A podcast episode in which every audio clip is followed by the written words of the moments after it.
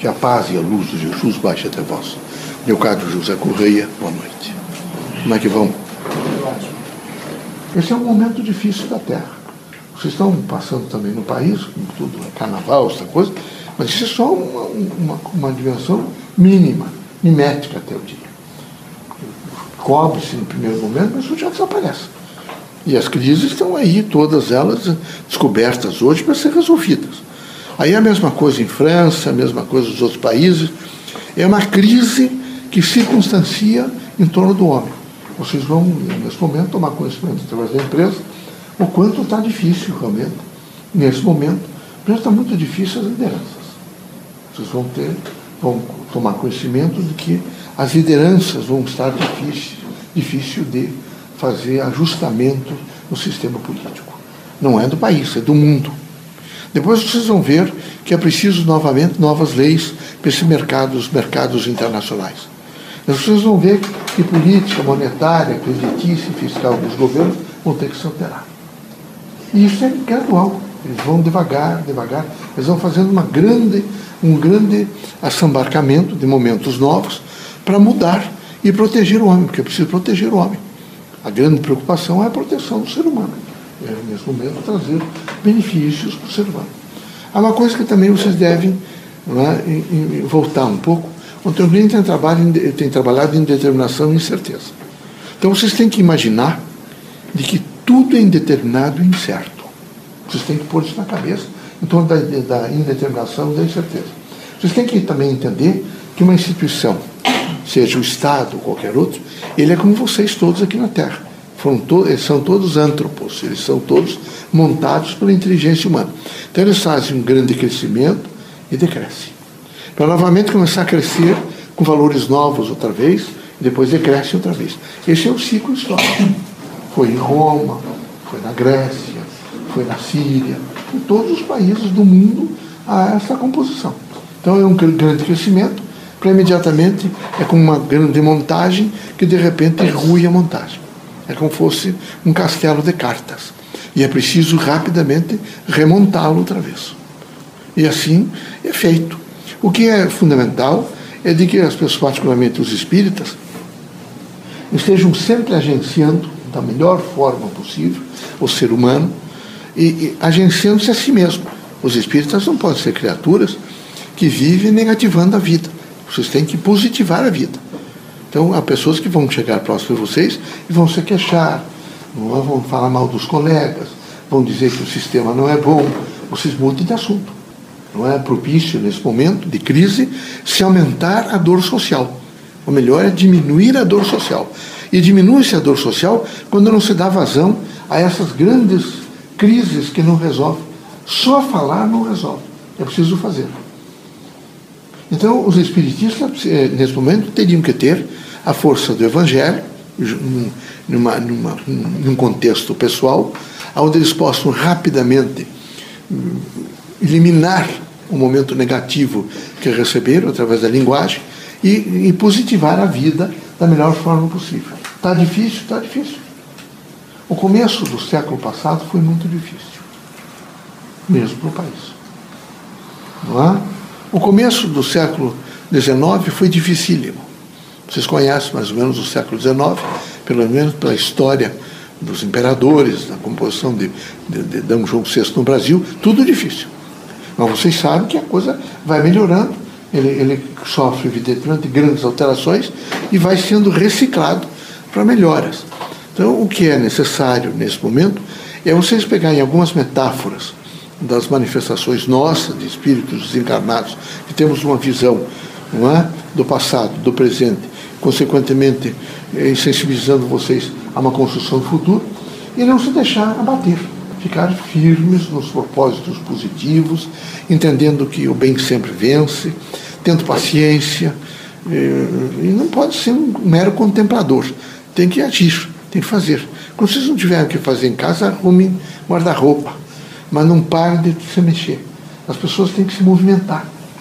É horrível essas pessoas que vivem permanentemente só deitadas, sempre sentadas, não fazem nada.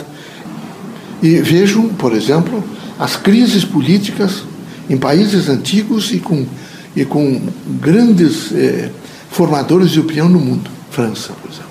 Quem ganhará na França? Pare um pouco e pergunte. A crise, por exemplo, francesa, como está nesse momento. Pare um pouco e pense a Espanha. Avalie um pouco a situação, por exemplo, de todo o poder insetado e colocado nas mãos é, desse senhor na União Soviética, que não é mais União Soviética, é na Rússia. Aí vão vendo esses antigos satélites deles, todos em crise, em crise, em crise, em crise, em crise. É evidente que isso é o prenúncio de uma grande transformação. O que é que vai mudar? Vai mudar o olhar político, o olhar econômico, o olhar social, o olhar cultural.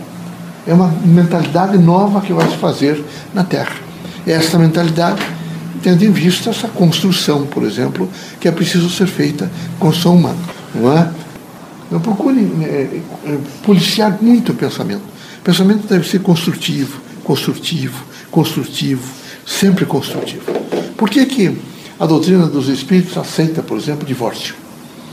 Porque nós chegamos à conclusão que ficar numa mesma casa, às vezes com filhos menores, se agredindo, é melhor ficar longe do que ficar permanentemente eh, eh, cultivando uma doença. Por um sentido de ódio, um sentido de maldade, um sentido, evidentemente, de desencontro. A vida da Terra tem que ser de encontros. É, é lógico que tem que ter um pouco de renúncia. Aqui tem que ter um pouco de renúncia. Mas vocês todos devem aprender a viver. E aprender a viver é aprender a aceitar um pouco as coisas. Vocês não vão nunca fazer as coisas como vocês gostariam que elas pudessem ser feitas. Nunca. Particularmente em linha institucional. Podia ser assim, mas não é.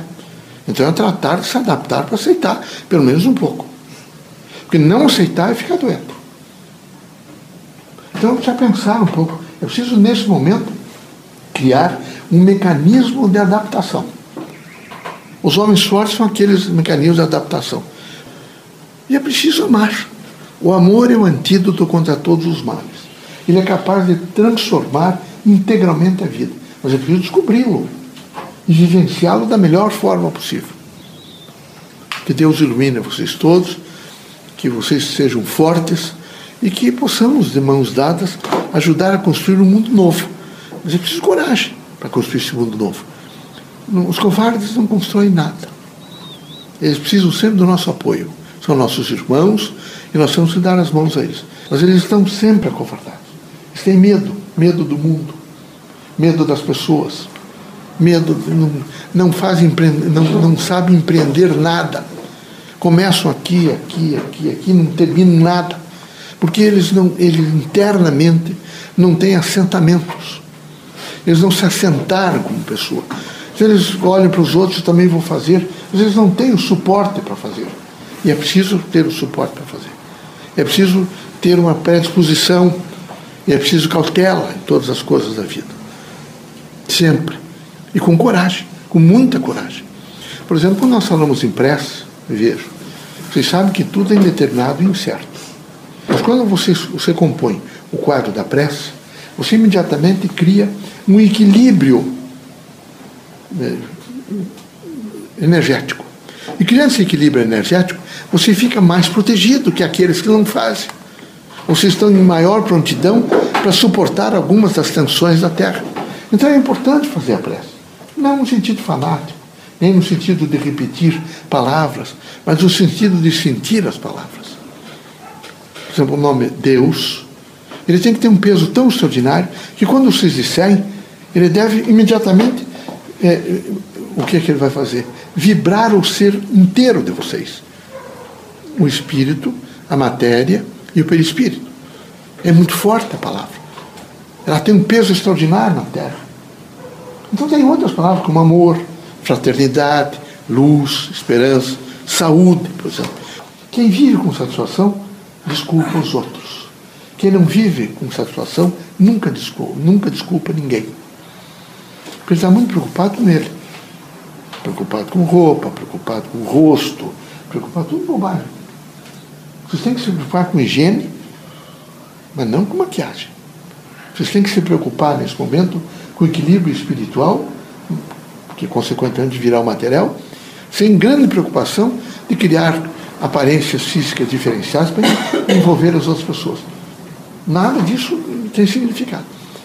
Tem um significado de uma autenticidade do que vocês são. Eu sou autêntico, eu sou assim mesmo, e é assim que vai acontecer. Sou gordo, magro, feio, bonito, não é? Aliás, vocês nunca esqueçam uma coisa: o feio é difícil de vender, vocês sabem disso. Né? O bonito estão as empresas que constroem casa, constroem as coisas, estão sempre vendendo que é bonito.